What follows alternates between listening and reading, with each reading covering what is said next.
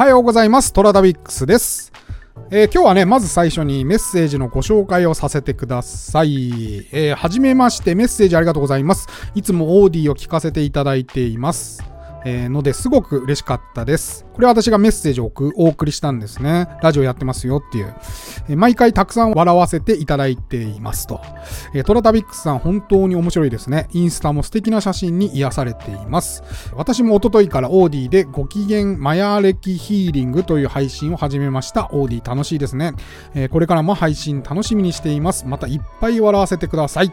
ということで、えーオーディでね、配信されてるコトさん。コトさん、ありがとうございます。こういった形でですね、オーディで聞いていた方が私のインスタに来てくれるみたいなパターンが最近増えてますよ。配信者同士でいろいろ話すっていうのも面白そうだなってちょっと思いました。プロデューサーの長瀬さんがね、ライブ配信をいろんな方とやられてたりとか、うん、音声配信面白いよね。私、残念ながらあんまり友達がいないので、クラブハウスの方には招待されなかったんですけど、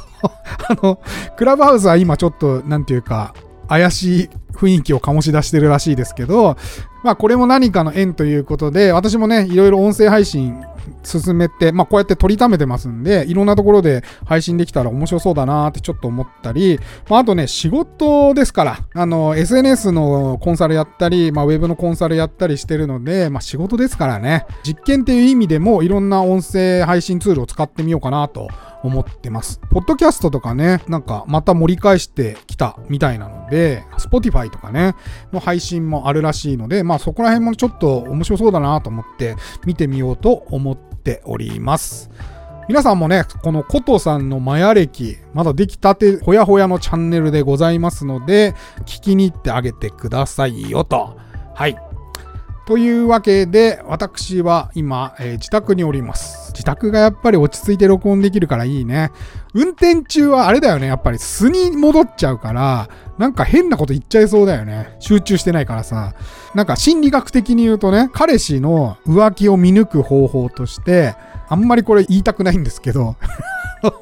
ま 彼氏がいらっしゃる方はですね、ぜひ試してみてくださいよ。運転中の彼氏の携帯をと取ってですね、ちょっと貸してって言われる時が一番彼氏が動揺するらしいです。あの、運転中ってね、やっぱね、そっちに集中してるからね、一番素に戻って嘘がつけない状態らしいですよ。うん。知らんけど。だからね、なんかその時にスマホを取り上げられるのが一番怖いらしいです、彼氏は。みんなやらないであげてくださいよ。はい。これを聞いたからといって。はい。お願いします。えーこの番組はフォロワー30万人、日本全国を旅するインスタグラマー、トラタビックスが、懐かしい街並みをご紹介したり、旅のよもやま話をすることで、奥様の心の悩みを解決する番組でございますよ。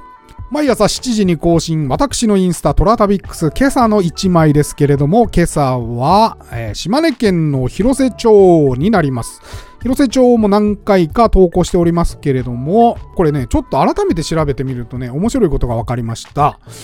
合山戸田城の、まあ、城下町としてある広瀬町なんですが、まあ、戦国時代は山名、それから天子、それから毛利さんの取り合いをされていた場所でございました。合山戸田城ってあの信長の野望とかゲームやってても出てくるんですよ。うん、なかなか重要な拠点なんですけれども、えーこの後ですね、実は主要なものが松江に移ってしまうんですね。うん、島根県の松江っていうと都会ですから、そちらに移ってしまって、さらにさらに洪水が発生して、川の流れが変わっちゃったらしいんですよ。それで、以前あった街並みは、実はですね、川の底に沈んじゃったらしいんですよ。で、どんどんどんどん町は松江に移っちゃいましたから、衰退していいくらしいんですが、奥出雲で鉄の生産が活発化してくると、まあ、その時に玄関口として繁栄を始めるらしいです。なんで、藩の中心地として商業も栄えてですね、で、宿場町的な性格も持つようになってくるんですよ。面白いですよね。一回は城下町として発展したんですが、一回衰退して、で、また戻ってくるっていう。なかなか、うん、面白い歴史の街だなと思いました。大正に入ってですね、またもや大火事が起こります。大火事の影響で建物のほとんどが焼かれたそうなんですよ。ところが、今歩いても結構街並み古いなーっていう感じるのは、なんでなんですかね。まあ、大正の街並みが残ってるのか、それとも、その対象で焼かれた時に、まあ、復元という形で同じような建物を建てたのかは定かではないんですけれども、まあ、広瀬町写真で見ていただいた通り、綺麗な街並みというか、宿場町の街並みが残っております。まあでもね、真ん中に通ってる道は結構広めなので、確かに確かに、えー、火事がないとこんなに広めには、まあ道を取らないだろうなっていう道幅がありますので、まあ一旦焼かれたっていうのはちょっとわかる気がします。大体こんな2車線も通れないですから、多分道広げたんでしょうね、と思います。ガッサンっていうお酒もここで生産されてまして、ガッサン結構有名なお酒のブランドになるかと思います。宿はなさそうだったな。うん。あんのかもしんないけど、ちょっと調べてないですけど、宿はなさそうでしたけど、まあ、こういうところでね、泊まって、そこの地酒を飲むなんてのも粋でいいですよね。うん。車じゃなきゃやってみたいよ。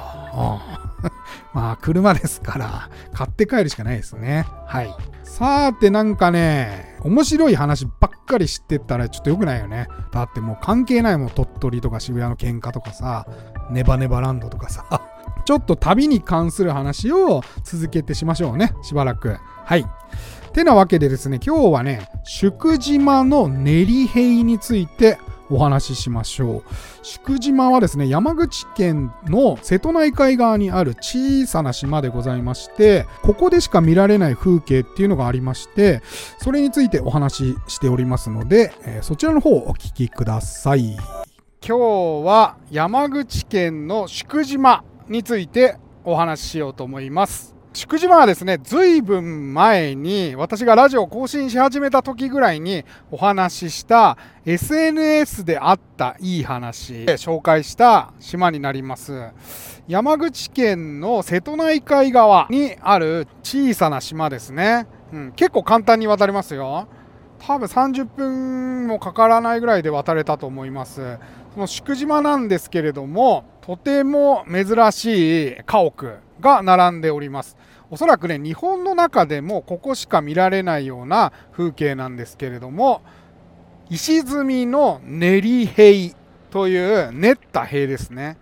えー、どんなものかと申しますとですね、パッと見ですね、石を積んで、まあなんかコンクリートで固めたような感じの壁、集落内にたくさんあるんですが、これを練り塀というそうです。私もいろいろ回りましたけど、この練り塀はここでしか見られないと思います。まあ、ここでしか見られないって言ってるんですけれども、うん、実際ここでしか見たことのない、すごい珍しい家屋ですね。練ったですね、土と石を交互に積め積み上げていくらしいんですね。で、えー、表面を漆喰で固めて作るらしいです。だから石と土とそれから漆喰で作られてますね。はい。塀の厚みは50センチもありまして、かなり厚いんですね。うん。強風にも耐えられるように設計されているらしくてですね、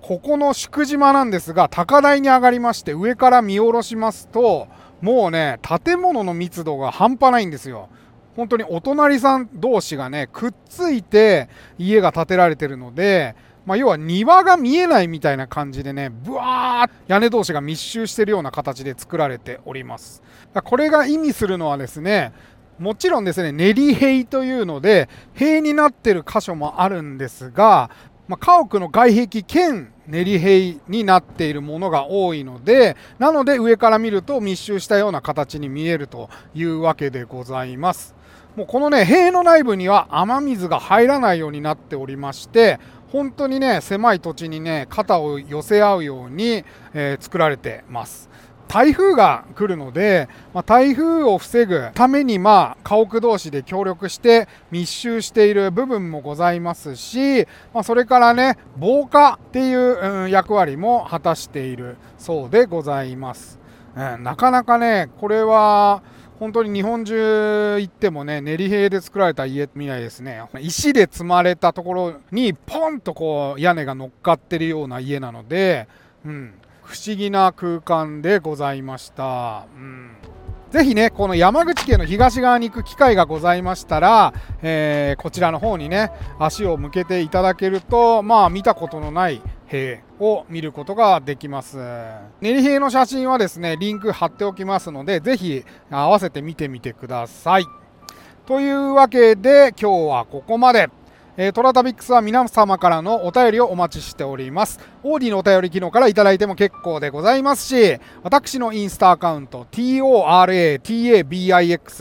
トラタビックスの方に DM いただいても結構でございます。それでは、いってらっしゃい。